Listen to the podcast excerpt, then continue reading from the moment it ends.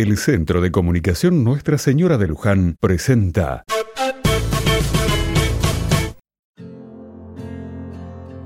Otra mirada. Dentro de los documentos que sacó el concilio se encuentra la constitución pastoral Gozo y Esperanza. Es un momento muy especial que se da en los años 60 en el mundo. La nueva tecnología, los aparatos electrónicos y las computadoras comenzaban a funcionar. A tal grado, estos cambios de las estructuras sociales de la civilización anterior parecían crujir. Para hacer frente a los retos del momento del progreso, muchas estructuras sociales ya no servían. La justicia y la equidad ya no regían las acciones de los seres humanos. Por eso, la miseria convivía al lado de la abundancia. Eran tiempos en que se cobraba mayor fuerza la preocupación por la explosión demográfica, por las grandes concentraciones urbanas, por la dignificación igualitaria de la mujer, por la voz de los obreros en las empresas, con la pérdida de valores tradicionales de la familia. Juan 23 veía que era necesario poner al día a la iglesia sin perder su identidad. Esa fue la causa por la cual convocó al Concilio Vaticano II. Gozo y Esperanza es el documento más importante en la tradición de la Iglesia. Señala el deber que tiene el pueblo de Dios de observar los signos de los tiempos a la luz del Evangelio, para darse cuenta de la pérdida de los valores, de los cambios que caracterizan al mundo actual.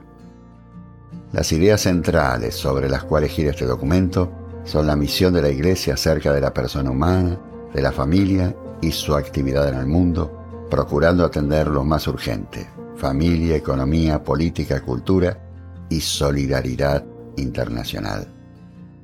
Revisa y actualiza la anterior enseñanza económica y social, trabajo, participación en la empresa, destino universal de los bienes, las políticas monetarias, la propiedad privada, la vida pública, la paz y la guerra.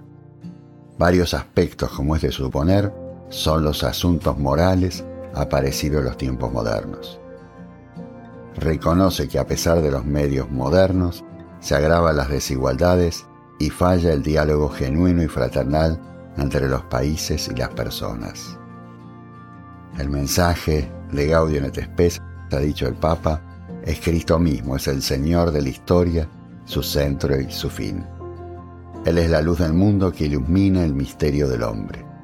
Su gracia por la acción del Espíritu Santo trabaja activamente en todo hombre de buena voluntad. Los cambios tecnológicos y sociales ofrecen igual preciosas oportunidades y grandes dificultades para la difusión y vivencia de la buena nueva.